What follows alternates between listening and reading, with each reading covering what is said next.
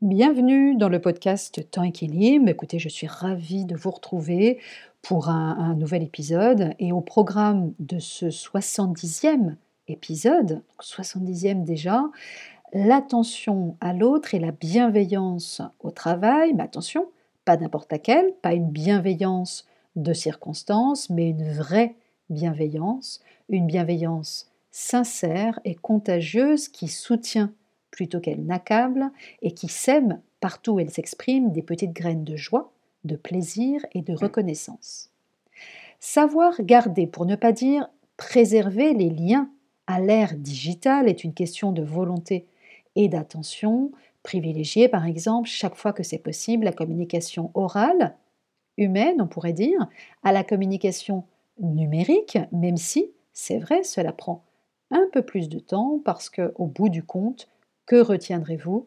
Qu'est-ce qui, in fine, donnera du sens à votre journée? Est-ce que c'est la quarantaine de mails que vous allez envoyer et recevoir, les conversations sur Slack avec votre équipe ou les vrais moments partagés physiquement avec elle?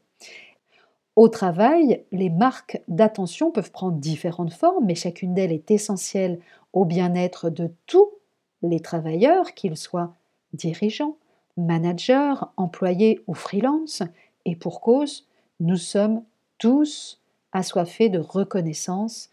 La reconnaissance joue, euh, on le sait, un rôle fondamental dans notre équilibre. C'est elle qui confirme notre valeur, notre sentiment d'appartenance et d'intégration. C'est elle encore qui solidifie l'estime de soi, socle de la confiance en soi. Le message que qu'on perçoit finalement, qu'on reçoit des signes de reconnaissance, même minimes, c'est que tout simplement nous existons, que nous sommes dignes d'intérêt et que nous faisons partie d'un groupe parce que nous sommes avant tout des êtres sociaux. Le manque de reconnaissance est l'une des principales causes de stress exprimées par les salariés.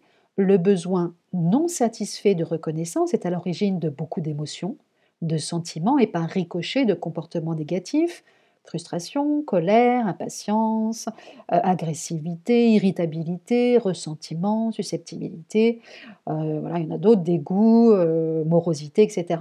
Et dont le trop-plein mène directement, finalement, à la perte de motivation, au découragement et aussi, c'est important, au stress chronique.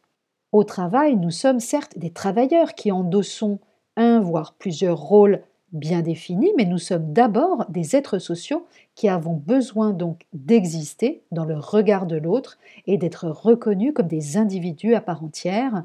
Et cette reconnaissance, elle passe d'abord tout simplement par un simple bonjour. Évident Alors, pas tant que cela. Il n'est pas rare de voir des salariés d'une même entreprise se croiser en attendant l'ascenseur sans s'adresser le moindre regard, je l'ai vu, et encore récemment d'ailleurs, euh, et plus la structure est grande, plus les services sont cloisonnés et étanches. Et dans les petites entreprises de, moins de 20 salariés, les collaborateurs sont en général moins stressés que dans les grandes. Pourquoi? Ben, Tout simplement, la proximité, la polyvalence et la latitude de travail permettent de nouer de meilleures relations et un meilleur climat social.